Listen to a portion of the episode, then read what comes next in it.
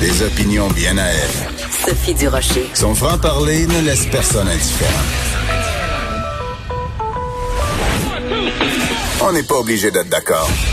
Bonjour tout le monde, c'est Sophie Durocher. On est le jeudi 11 juin 2020. J'espère que vous allez bien. Tout à l'heure, euh, ma collègue Maude Boutet, qui euh, était avec euh, Jonathan jusqu'à il y a quelques secondes, elle sortait de studio. Elle me dit comment ça va? J'ai dit c'est le plus beau jour de ma vie. Ben oui, c'est le plus beau jour de ma vie. Savez-vous pourquoi? Ben, si vous écoutez euh, mon émission euh, régulièrement depuis le début de la pandémie, je suis équipe masque, équipe masque. Il faut porter des masques. Portons tous des masques. Alors quand je vois aujourd'hui qu'il y a une trentaine de médecins et d'experts en santé qui implorent on va juste demander, ils font pas juste suggérer. Ils implorent le gouvernement du Québec de rendre obligatoire le port du masque pour les personnes âgées de plus de 12 ans pour endiguer l'épidémie de la COVID-19. Ben, je ne peux que me réjouir. J'espère que le gouvernement va entendre la raison. J'espère que le gouvernement va écouter l'expertise de ces experts. Et en fait, ce que ces experts-là disent, c'est que 80% de la population doit porter le masque pour qu'on puisse juguler l'épidémie.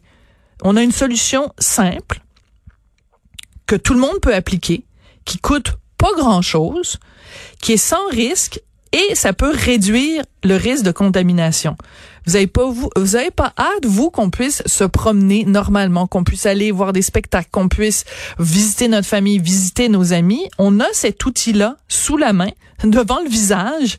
Pourquoi s'en priver? Et ce que les spécialistes et les médecins, donc je vous rappelle qu'ils sont quand même une trentaine à lancer cet appel, ce qu'ils disent, c'est que en attendant l'élaboration d'un vaccin, on ne sait pas combien de temps ça va prendre, on ne sait pas euh, à quel point, euh, une fois qu'il va être mis au point, ce fameux vaccin, combien de temps ça va prendre pour que tout le monde puisse se faire vacciner. Donc, en attendant ce fameux vaccin, le masque, c'est un outil essentiel pour que la vie revienne un petit peu à la normale.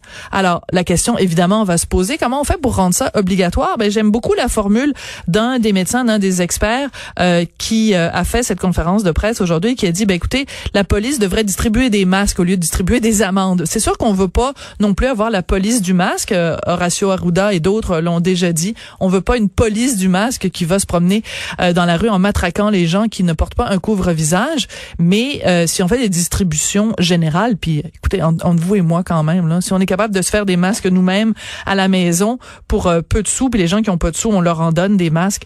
Je j'ai vraiment de la difficulté depuis le début à comprendre pourquoi il y a cette réticence face aux masques. Alors espérons que le gouvernement va entendre euh, cet appel d'une trentaine d'experts. Pour l'instant, on s'en va rejoindre nos collègues de TVA Nouvelles.